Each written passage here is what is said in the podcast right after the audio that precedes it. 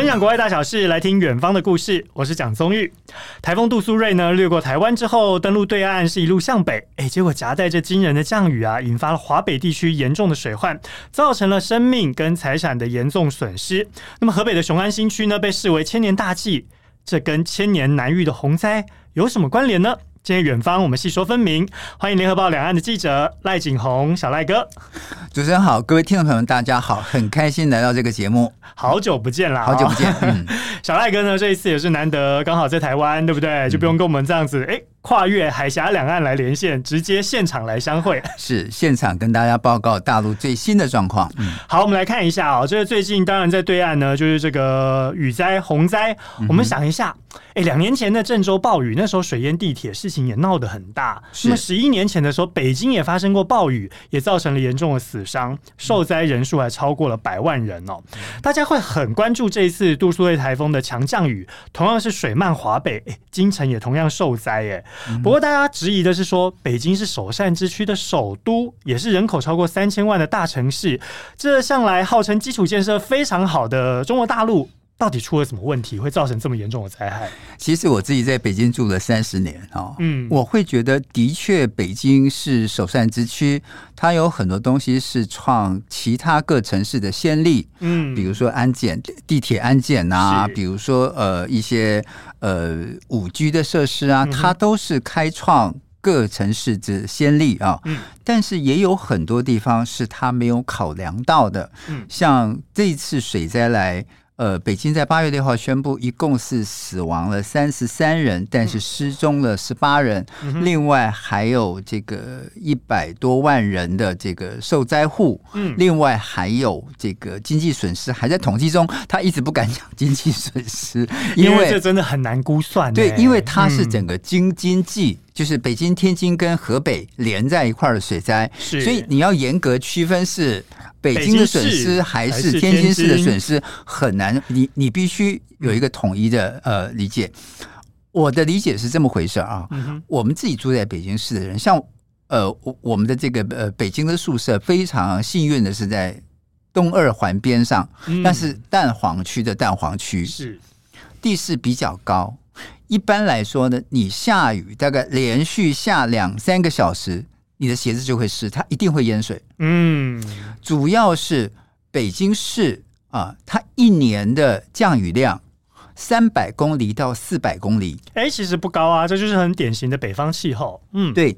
但是在这一次的杜苏芮带带来的环流影响。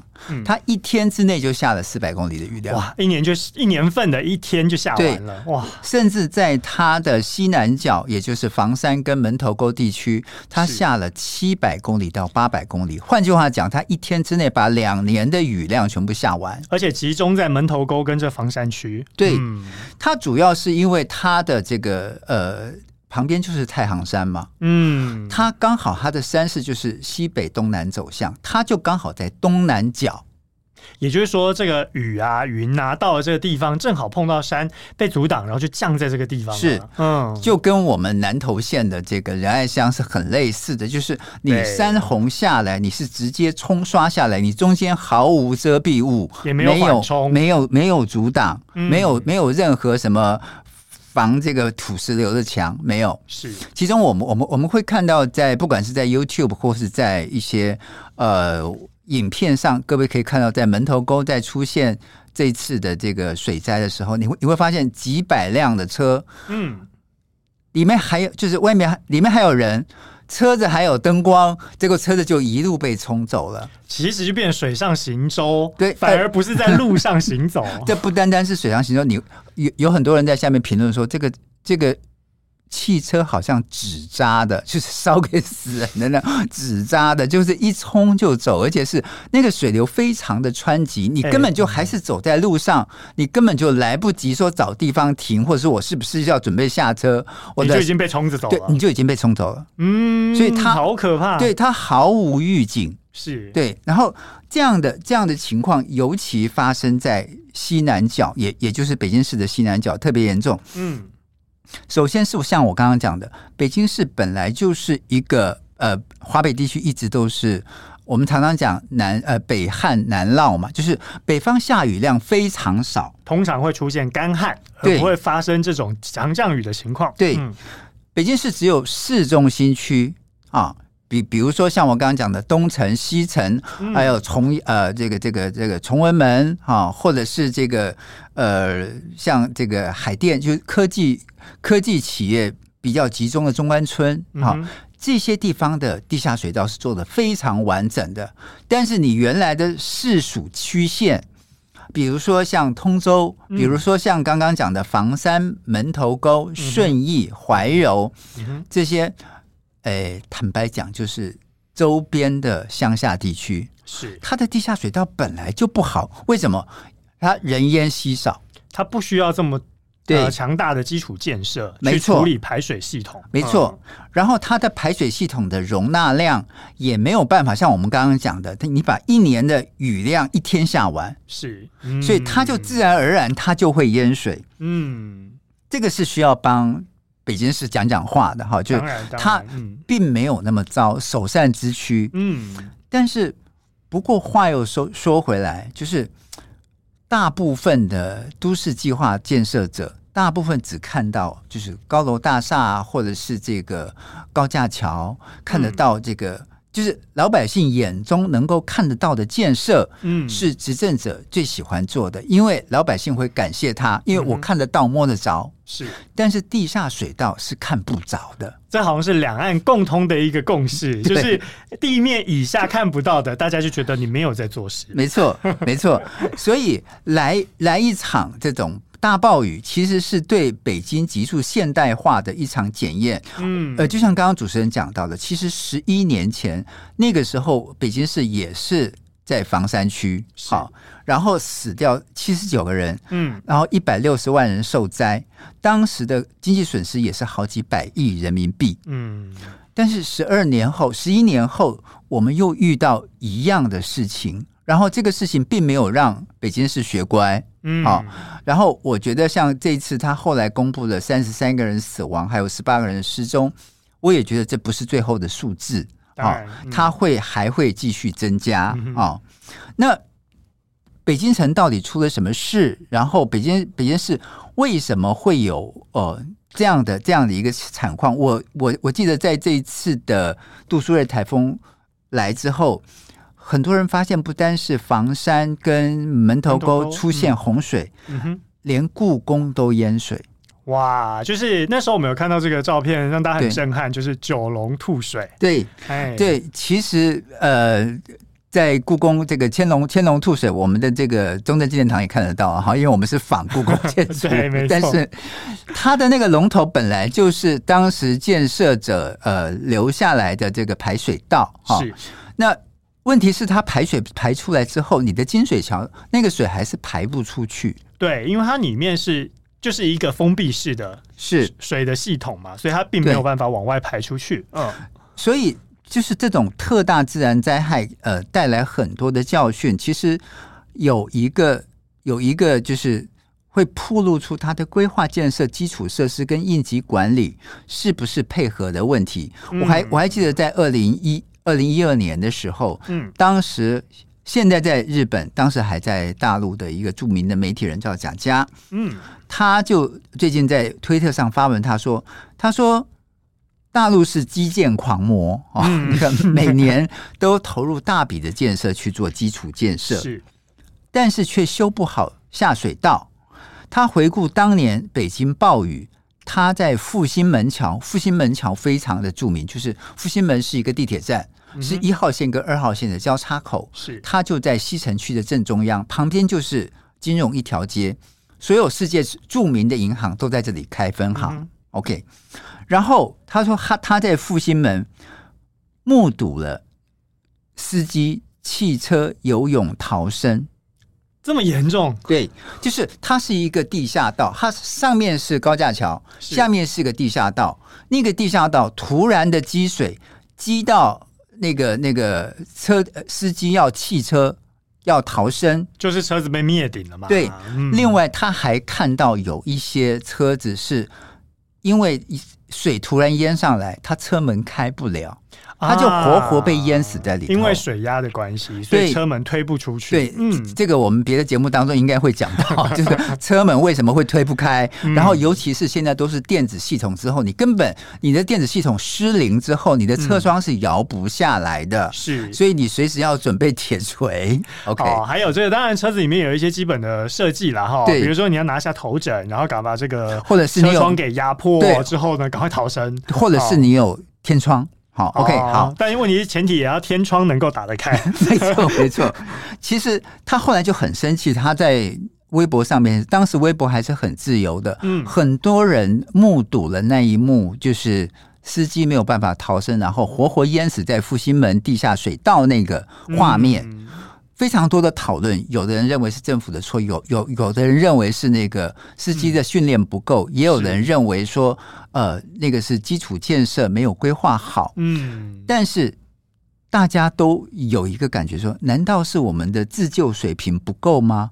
嗯、我们是首善之区，耶，就北京是首善之区，哎。他说：“从那一天起，他对所谓首善之区满是怀疑。”嗯，这个讨论我之前也有看到，他们甚至就说：“哎、嗯，那你去报考驾训班的时候，还要再多一个。”就是水下逃生，但这似乎听起来不大合理，因为在陆地上。当然，我们必须说，这纵观各种因素哦，也是因为极端气候造成的啦，哈，也打乱了刚刚小赖哥特别讲到这北汉南涝的原本的典型气候状态。当然，这个现在哦，因为极端气候真的也会让这旱涝不均哦，跟这个南北失衡也是已经成为既定的事实。所以看起来，我们这基础建设，不管以前啦，像是台北捷运做到这百年。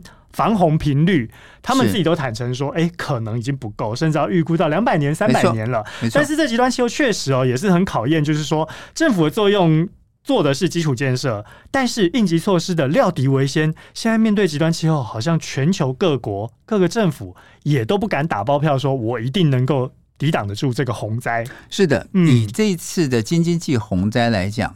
坦白说，北京市政府是没有预估到的。比比如说，像我我们我们台北的这个呃气象局，他们一定会像我还记得前几天的这个大雷雨，他就会在手机发出简讯。嗯、是。在中国大陆目前还没有这样的预警装置，是它只会在这个每天的天气预报当中会告诉你，明天是蓝色预警，明天是红色预警。嗯，没有及时的这个通报系统，没有及时的通报系统。嗯、另外就是极端气候确实让许多的气象专家措手不及。我我还记得在疫情期间，二零二零年在北京，东北人赫然发现有三个台风吹到东北。嗯。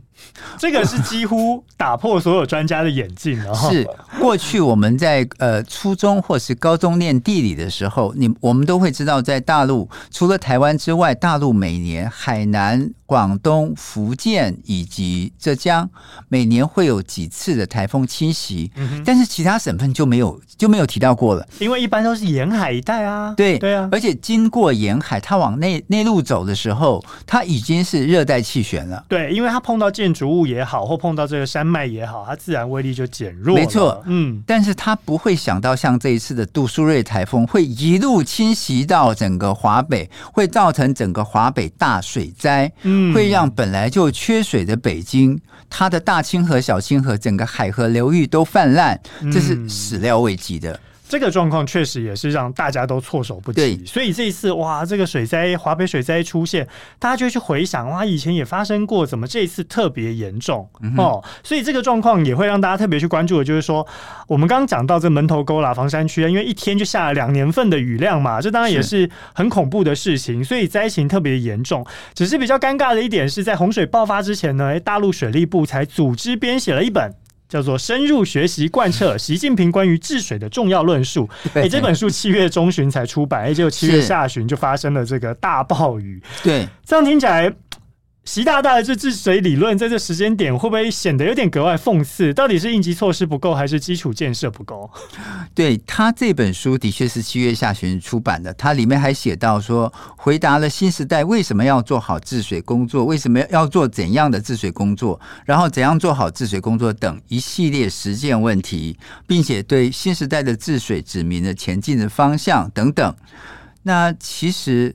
他的理论并没有防止住这一次的严重水患，我觉得并不是他说的不够，或者是做的不够多，嗯、是。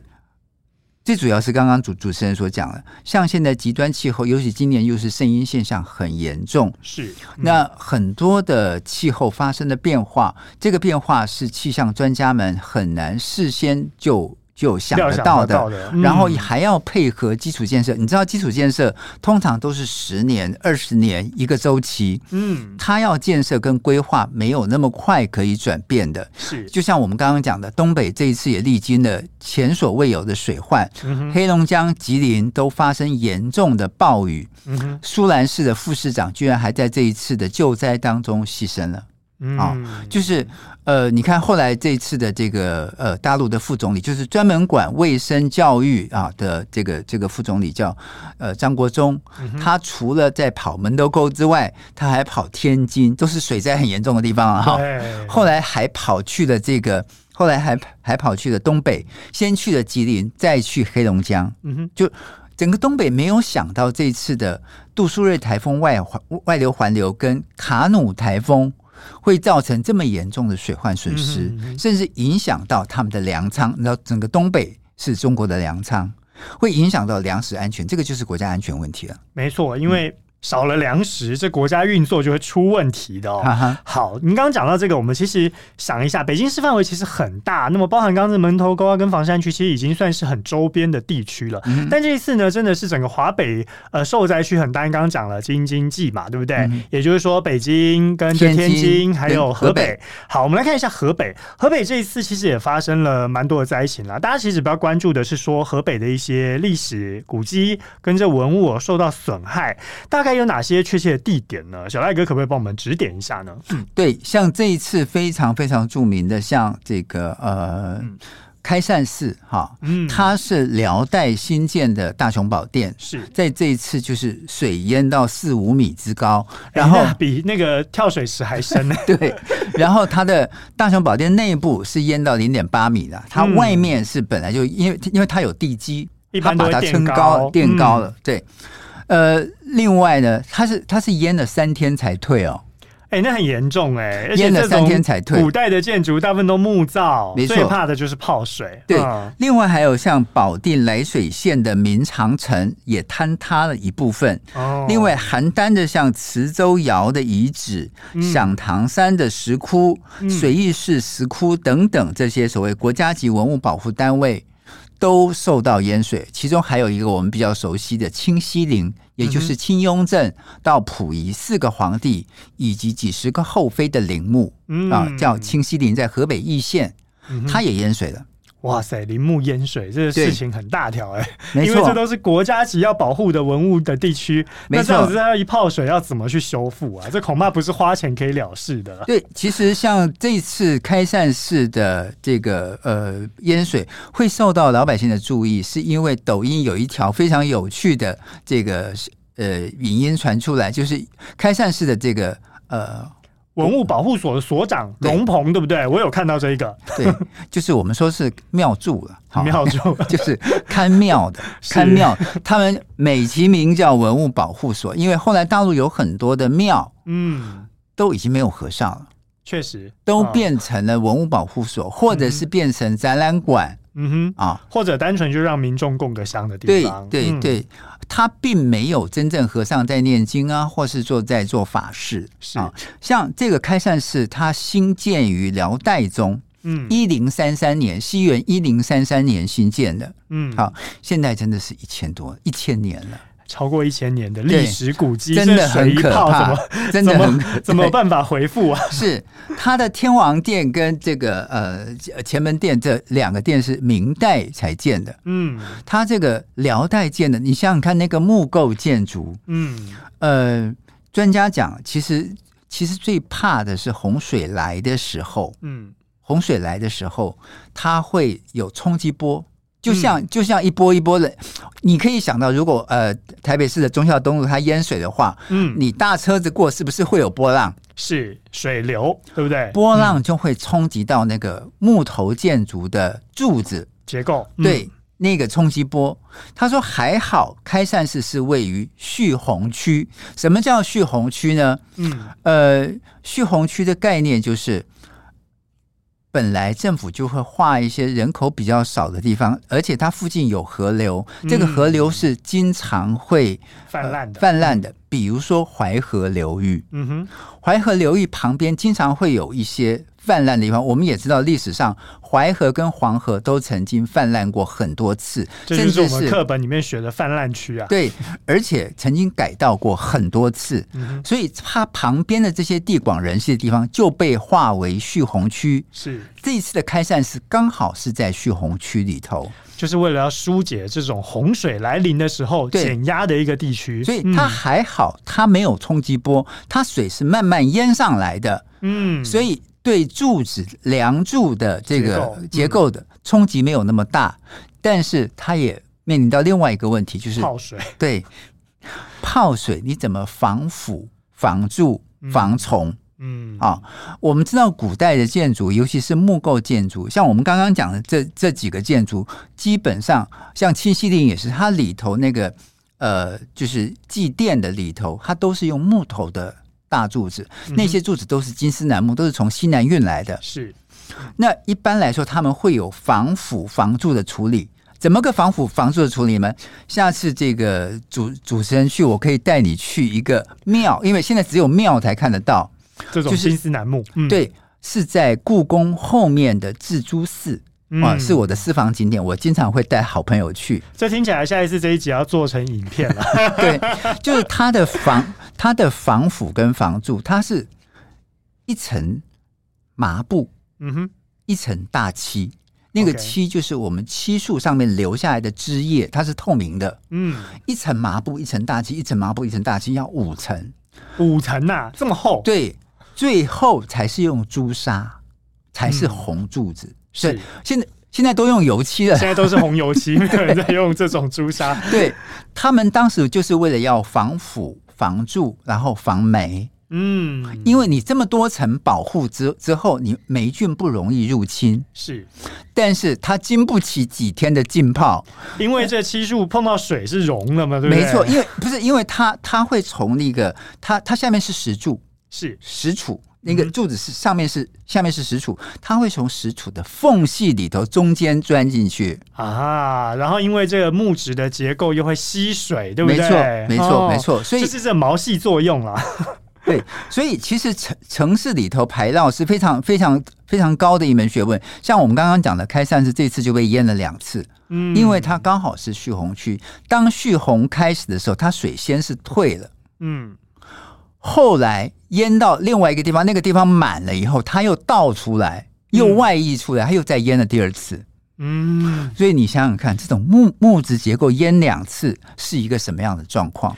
马上就泡水膨胀啦。对，所以很多文物专家都在想，包括清西陵，包括我们刚刚讲的明长城，还有这么多的古窑遗址。啊，到底要怎么保护？这让因为极端气候，也让这些文物保护专家产生了新课题。所以现在大家就很担心，因为这些全部都是重点文物要保护的单位哦，对，而且很难恢复。对啊，你又不是说像我们，哎，人淋雨淋湿了，毛巾擦一擦，吹风机吹干了就好了。嗯、这 这，您刚说的这木头柱子，哇，这泡水知道怎么办才好？但我们也希望这些有。高度历史价值的文物，还是希望能够被好好保存啦。这样子，而后大家如果要再去参观，才有机会哦。好，其实刚刚小赖哥哥帮我们点到一个重点哦，也就是说，嗯，开善寺被淹了两次，对，然后有一个关键字叫做蓄洪区，对。好，你说是蓄洪区，大家就会在想说，这一次大家也特别在关注啊，特别在这个灾后啊，对岸的网络上有两个关键字，关于千年。的这个贴文呢，是都被删除了。是一个是什么？杜苏芮台风引发的千年难遇的洪灾，另外一个呢是千年大计。大家把这两个事情连接在一起了。好，我先说一下背景。这千年大计指的就是二零一七年横空出世的雄安新区。好，就有这么一说哈，保雄安淹涿州。就是大家在网络上质疑说，是不是原本这一场大雨降下来的洪水，要把流向雄安、白洋淀的洪水提前导入了涿州，所以才引发了这一次这么严重、包含开善寺在内的这一个呃北京市西南方这么严重的水患，然后在东南方的这个雄安新区反而就没事。对，其实这一次是非常让人家议论的两件事情，一一件就是刚刚您讲的这个事情，就是呃很多老百姓不满，就是政府在尤其是官媒在报道涿州被淹的时候。嗯只强调是因为暴雨成灾，并没有讲到泄洪排洪这个事情。其实涿涿州会淹，的确是因为上游它泄洪，是然后把水库泄洪，刻意的淹涿州。为什么要淹涿州呢？就是要避开雄安，因为呃 导流的概念。先把洪水导流到另外一个地方。对，如果大家记忆还新的话，两年前的郑州大水，河南的郑州大水，嗯、当时的确是淹死了三四百人啊。嗯、当时后来大家就发现说，哇，原来郑州是整个河北最低洼的地方。嗯、郑州跟新郑，当时新郑的水灾其实比郑州更严重，但是因为新郑的名气没有郑州大。嗯、所有的外媒只注意到郑州，包括它的地铁，不是死了很多人吗？对，因为真的就直接在水里面运行啊。对，嗯、然后后来大家又又回想，哇，那整个河北最低洼的地方在哪里？就在雄安，嗯，因为白洋淀就在雄安，就在白洋淀旁边，而白洋淀历史上。它就是个蓄洪区，天然的蓄洪湖泊，封闭型的湖泊。对，它平常可以做观光使用，嗯、但是事实上，它就是整个河北最低洼的地区。嗯，但是习大大在二零一七年，他做了一个千年大计，就是把非都市功能的分导流到郴州跟雄安。嗯，他尤其是他要他指定的七所大学跟呃一百二十家的国企。的总部要离开北京，要迁到雄安去。嗯哼，这个这个事情呢，其实，在二零二零年的那时候的河南大水，后来大家就去产生疑问了。哈，就是你既然河南最低洼的地方是这个地方，那河北最低洼的这个地方，你要继你要不要继续盖？但是你头已经洗掉一半了，因为钱都丢进去了，对，建设也盖下去了，然后它的地铁也通了。现在从北京到雄安的地铁每天开行两班，两班而已，因为没有人。好，因为这运行量不够。对，因为大部分的大学还没有搬过去，然后他刚开始并不让呃国企去，他是让民营企业去。民营企业是哪些企业呢？阿里、腾讯、百度。嗯，好，还有这些什么腾讯啊之类，就是这些这些大的企业，民间民营企业，嗯、他希望这里成为科技企业先进驻，然后再带动官方呃，就是一些公家企业进来。嗯哼，但是没有想到后后来不是阿里在金外滩金融论坛讲错话吗？嗯，就是当时蚂蚁要上 IPO 嘛，是。后来 IPO 就结就停止了，嗯、然后。马云被打了一遍，马云被打了一遍之后，所有的这个科技产业的老板都被打了一遍，包括滴滴，呃，这个美团，啊，包括腾讯，包括百度。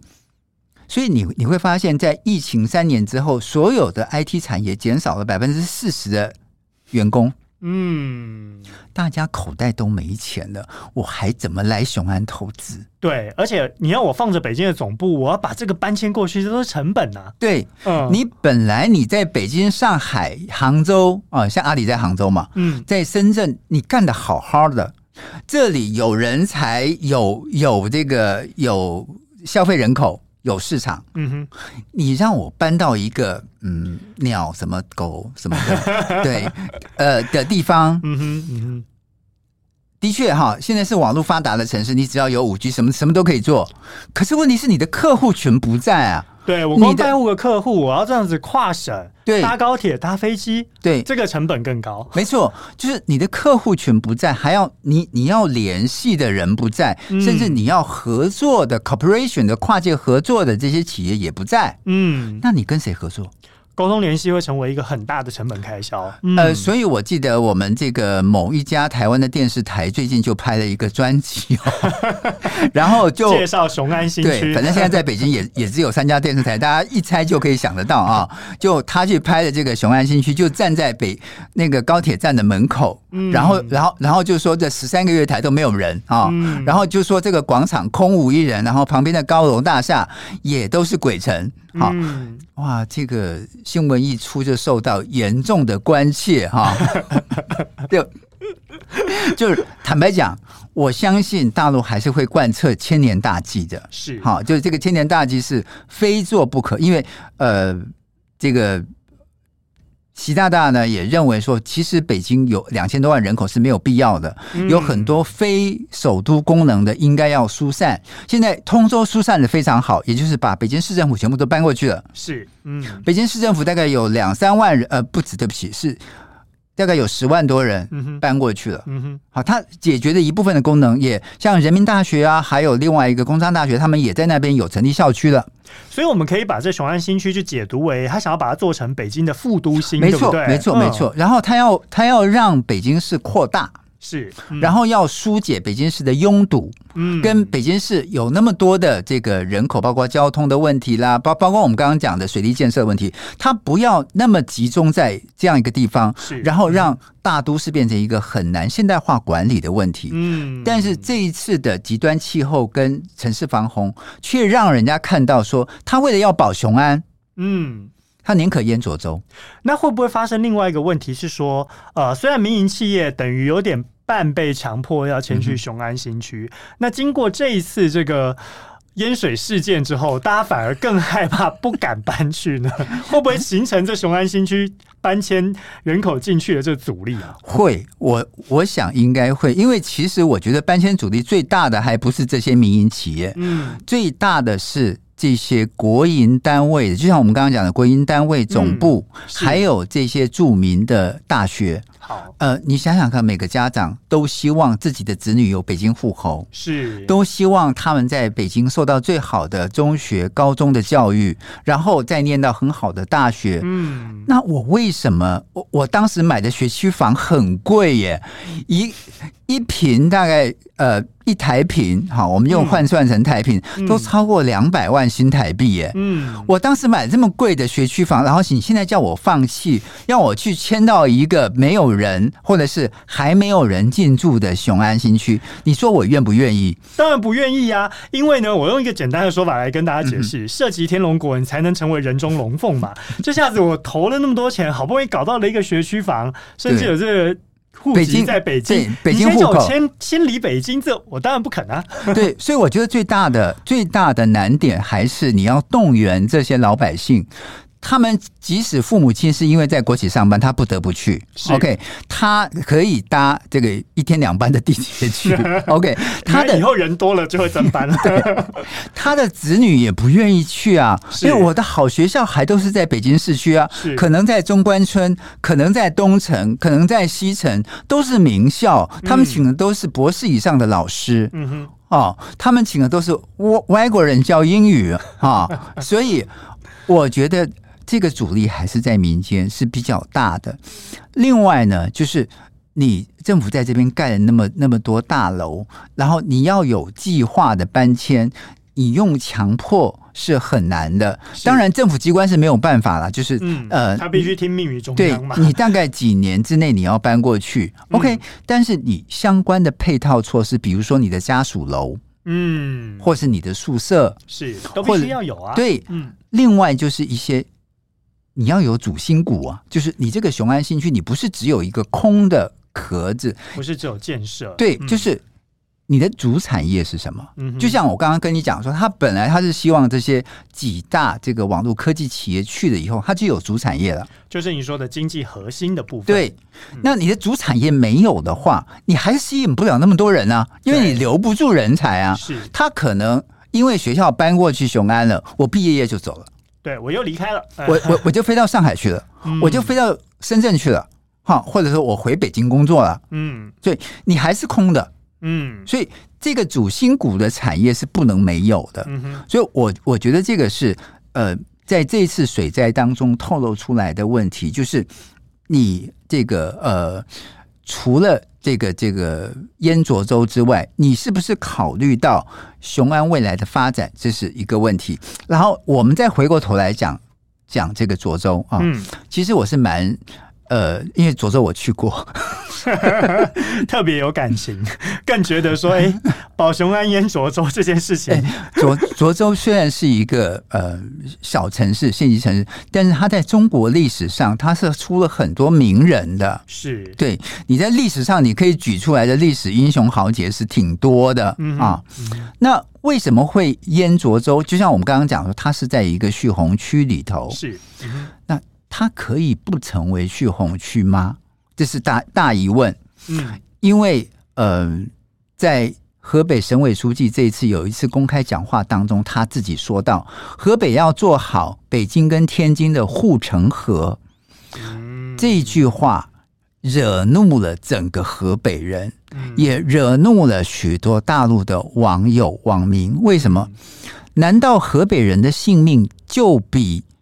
京城矮一截吗？就北京人跟天津人不值钱吗？嗯啊，为什么我河北要牺牲，然后去保北京跟天津跟天津啊？而且，然后后来当然这个像大陆的官媒，像胡胡锡进，他就有跳出来，他这个环球环球网的前总编辑，他就有跳出来，呃，替官方解释说，其实北京是在上游，嗯，然后这个。呃，浊州是在下游，嗯，没有理由，就是呃，这个就是淹水倒流，对对对对对，这个难度太难了，因为这就是天然的水文因素嘛。对，嗯，但是事实上，它的确在水利部，你去看水利部的公文里头，它的确有分小清河的左左岸跟右岸，是，它的确有讲清楚要保左岸还是保右岸，嗯，的确是有讲到要先先淹浊州。嗯，那问题是，你淹浊州，你又没有事先通知好涿州几十万人撤退，这个就是应急措施的部分要先预警，对不对？对。然后涿州有几十万人在呼救的时候，没有水、没有电、没有食物，嗯，然后还发生了一个这次非常荒唐的事情，在这边不得不跟所有听众朋友们讲，非常荒唐的事情，就是外面有十几十个救援队。你知道大陆有官方的救援队，也有民间，也有民间的。官方就是消防队，好民民间有一个叫蓝天救援队，嗯、他们都准备好要进涿州，因为涿州有几十万人用手机发声发发微信说就是求救讯号。问题是他们进不去，进不去的原因居然是当地的地方政府，他的公章飘走了，泡水飘走了，他没有办法去开邀请函。这这个理由也太不合逻辑了吧？橡皮图章飘走了，这个就是这个就是我们外界的人无法想象，中国大陆在经过疫情三年之后，历经了什么样的事情？就是他的这个呃地方政府的治理出现了很严重的问题，就是呃你层层节制。你如果没有邀请函的话，你外外界的，就是你这个地级市外的这个救援队，你进不去的，嗯，进不去的，嗯。你还记得当时就是像某个地方封城的时候，他一个大白可以管两千人的死活，是，嗯，一个一个这个呃社区的大妈，一个社区的这个这个这个街道办，他可以管一个一个家庭的死这个这个生死，你的家人甚至在在医院里头死掉了。你还去不了，因为你这个大妈不放行。是一样的道理，在这一次的这个涿州淹水的时候，大家赫然发现几十个蓝天救援队进不去，人都已经到了涿州门口了，因为没有邀请函，想救人的进不去，对，这个被救的没得救。对，这个邀请函居然居然是市政府告诉你说，因为我公章飘走了。这理由确实，我相信多数人都不能接受了。对对，绝对不能被大家啊，这个太扯了。对，而且他除了要市政府邀请之外，当地的街道办还要出邀请函哦。这还要层层把关呐、啊。没错，那万一他们的橡皮图章都被飘走了怎么办？正是因为这一次都被淹水，所以他们找不到橡皮图章来盖章。另外还有像这个南方周末的这个公益组织，他们带了两车的食物、衣服，还有一些救援，像帐篷啊，还有一些这个呃个浮板啊，嗯，要去救援。他两车停在涿州市府外。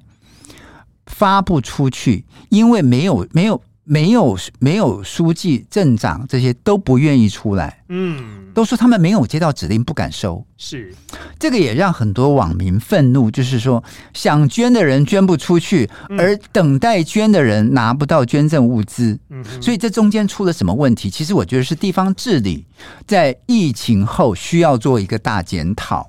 需要就是以前那个疫情期间发生的这个光怪陆离的现象又再一次重演。没错，没错，嗯，所以这一次的涿州淹水，其实不单单是不是去探讨保不保雄安的问题，其实要探讨的是地方治理出了什么问题。是我相信哦，每一次的这个天灾或者是人祸，总是能够让大家发现到一些问题的根本。这重点在于说，哎，政府要怎么样去改变，嗯，好，才能够保住民心嘛。对，当然这也不是说我只要淹了涿州，保住雄安就没事了，因为毕竟人民还是会看在眼里的嘛。没错。好，那您刚刚讲到这个，我们刚刚讲的是西边这个涿州的情况，地方治理需要重新再去审视。那这个在东边的雄安，大家也很关心的是说，那现在雄安新区是不是在之前被质疑行政级别不明啊？嗯、不能够跟这个深圳的经济特区跟上海浦东新区来相比拟？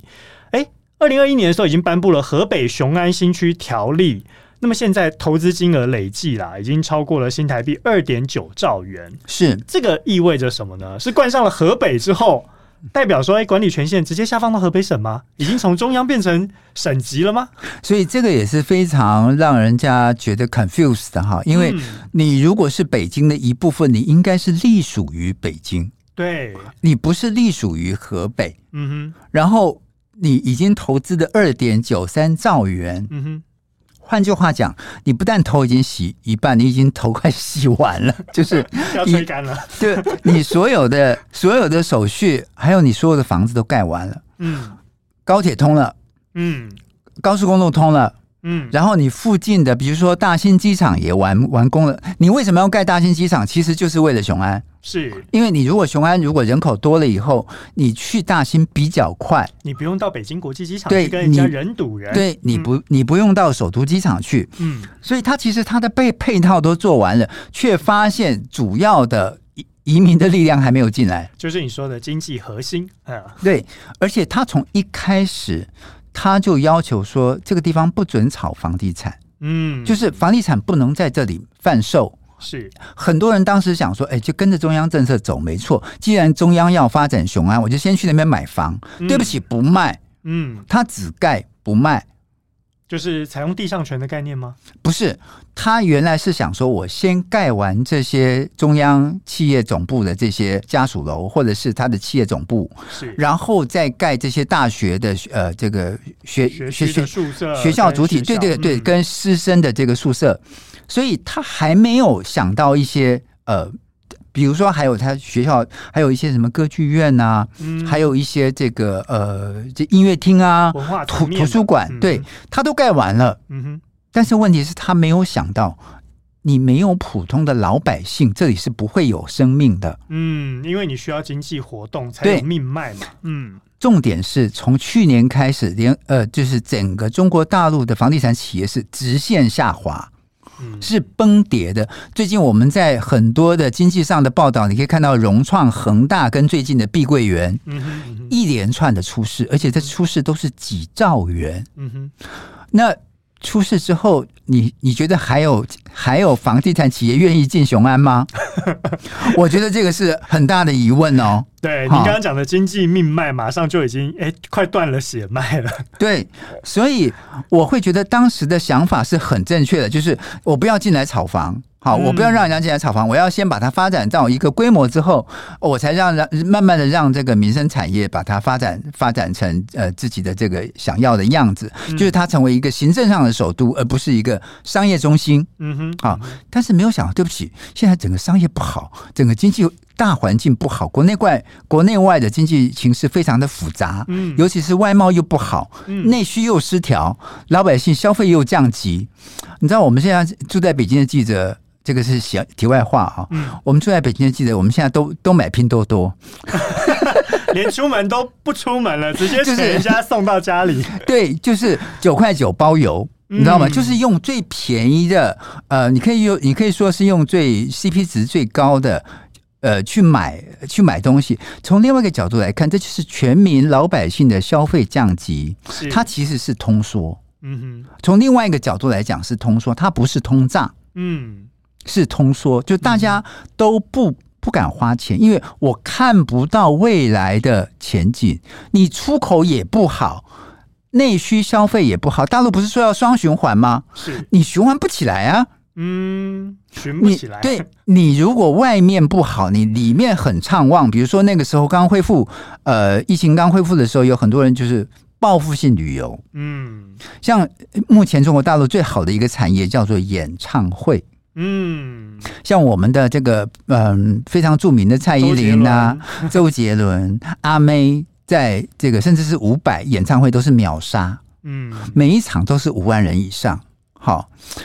可是你去看他的呃政府奖励的说要什么，包括大型家电啦、家大型家居啦，却卖的很不好。嗯，为什么呢？大家会这个叫口红效应。为什么大家宁可要娱乐的这个消费，却不愿意花在民生消费上呢？这这个就是刚我我刚刚讲的口红效应。嗯，西方有一个理论，就是在经济呃波段景气不好的时候，口红卖的特别好。尤其是名牌的口红，嗯为什么？因为大家会觉得，我宁可不买三万块的驴牌包包，驴牌就是 LV 哈，因为大陆的那个发音叫驴哈，我宁可不买驴牌包包，可是我要买一个 Chanel 的口红，为为什么相对比较低啊？对。答对了，但是它还是名牌。对，一样的，看演唱会也是，你满足了你的精神需求，它的消费又不那么高啊、呃。然后我还可以在微博上跟微信上，对，跟朋友圈讲说，嗯、你看我去看了蔡依林，嗯，然后我精神上得到了满足，我兴奋了好几天睡不着觉，嗯，对，他从某一个程度上来说就是口红效应，我宁可不。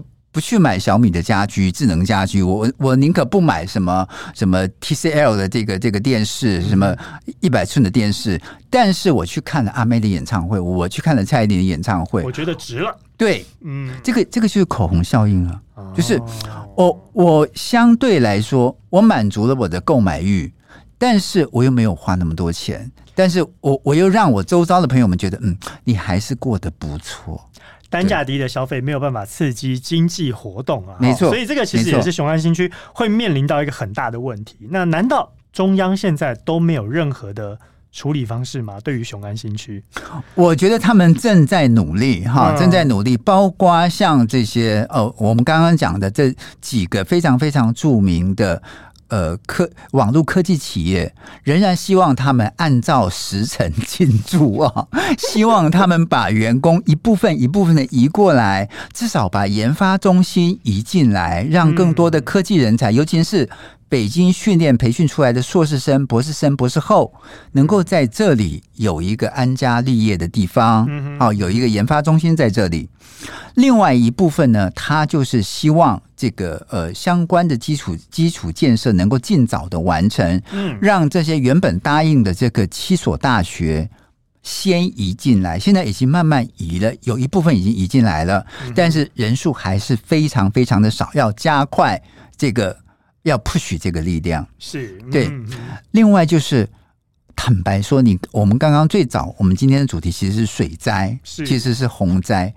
我觉得还拿不出办法来，因为你要改变白洋淀是整个河北最低的地方，雄安就在白洋淀旁边，这个事实是很难的。嗯，这个是很难的。嗯，还有还有一个，我其实要告诉我们所有听众朋友们，就大家都不知道的河北。嗯，河北的确是一个很奇葩的地方啊，因为从历史就是大陆建政以来，大清河、小清河泛滥，一定是先淹河北。是。因为要保北京，好，京城嘛，对，因为大官都在北京，嗯，所以不能淹北京。这个不是谁谁的命贵，谁的命贱的问题，它是一个行政中枢的概念。是，所以不管是大清河、小清河，这么七十多年来，大陆见证七十多年来，他只要淹水，他一定是先淹北京。我先把这个洪水泄掉。嗯，我不要让它流进北京城。嗯哼，它有好几次威胁到北京，是，所以这次涿州被淹，其实坦白讲，我并不奇怪。好，但是你说网友会会去讨论这个问题，我觉得也不奇怪，因为涿州实在离北京太近了，然后有很多没有北京户口的人，嗯，觉得去买涿州的房子是比较便宜的，所以他们是受灾户。买在买在北京城边，结果成了受灾户。没错，没错，结果是结果是淹大水。好，嗯，然后你要改变这样的状况，其实是不容易的。是我觉得要考虑的，呃，要最后要特别提到一点，就是要怎么应付极端气候下的这个水利工程。我觉得大家都要做一些思思考准备，包括我们老百姓自己。嗯，都要在家里准备一些逃生包或者是急救包，嗯、包括储备足够的粮食跟水，一些干粮。嗯哼，啊，我为什么会这么讲呢？当我在二零二零年看到，哦，因为我就是黑龙江，我也有朋友，当他们赫然发现他们几百年的那个那个呃，应该应该算是就像就像这个这个呃招牌，嗯。几几百年的这个这个路标，然后突然被吹倒，被台风吹倒一样，他们不相信说东北居然可以进台风，而且而且一连一年去了三个，这个把黑龙江吹的乱七八糟，内心很震撼啊。对，所以。台北不要忘了，我我觉得我们台湾人也要有这种概念，说目前我们是属于亚热带地区，是如果哪一天寒流来，把我们的水管冻住了，嗯，极端气候发生的时候，它很有可能把我们的水管冻住了，或者是我们其他的这些公有设施突然哪一些失灵了，嗯，你应该要准备包括充电宝。哦，包括行动电源，行动电源，包括包括你的呃基本的几天之内的用水，嗯、还有几天之内的粮食，其实都是需要准备的，因为我们不知道极端气候会发生什么。相信看完了涿州的经验，确实也给我们作为一个借鉴了哦。当然呢，至于雄安新区会怎么发展、怎么演变，且看后续我们。之后再来讨论，对，不然的话，咱们的同业真的是被白关切了。